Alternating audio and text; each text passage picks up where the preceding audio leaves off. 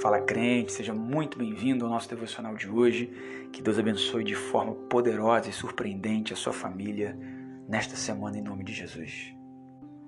Você sabe aquela frase famosa, muito falada, muito ouvida, muito proferida, que a vontade de Deus é boa, perfeita e agradável. Alguns falam até assim de forma mais pausada para que você entenda.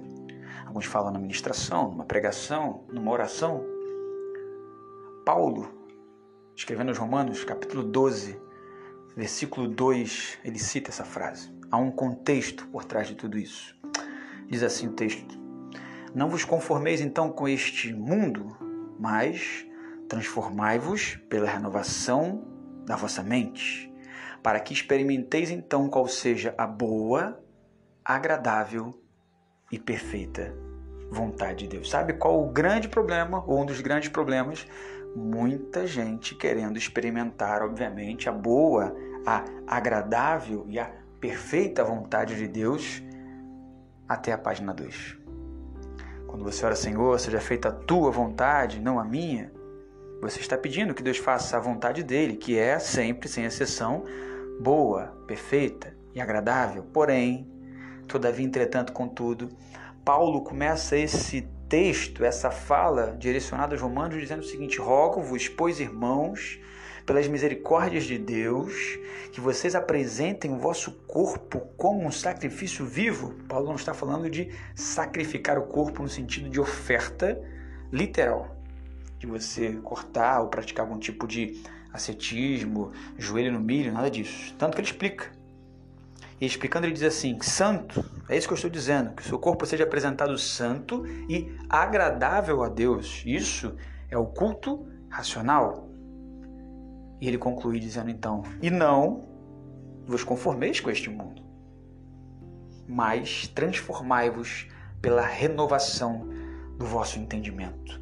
Mente transformada e renovada, não vivendo mais você, mas Cristo vivendo em você o que Paulo está dizendo é para que a gente não tome a forma deste mundo, sabe? A água, quando você coloca num copo, ela toma a forma que o copo tiver. E às vezes nós, às vezes nós nos acostumamos com a forma. Nós nos, nos acostumamos com modus operandi.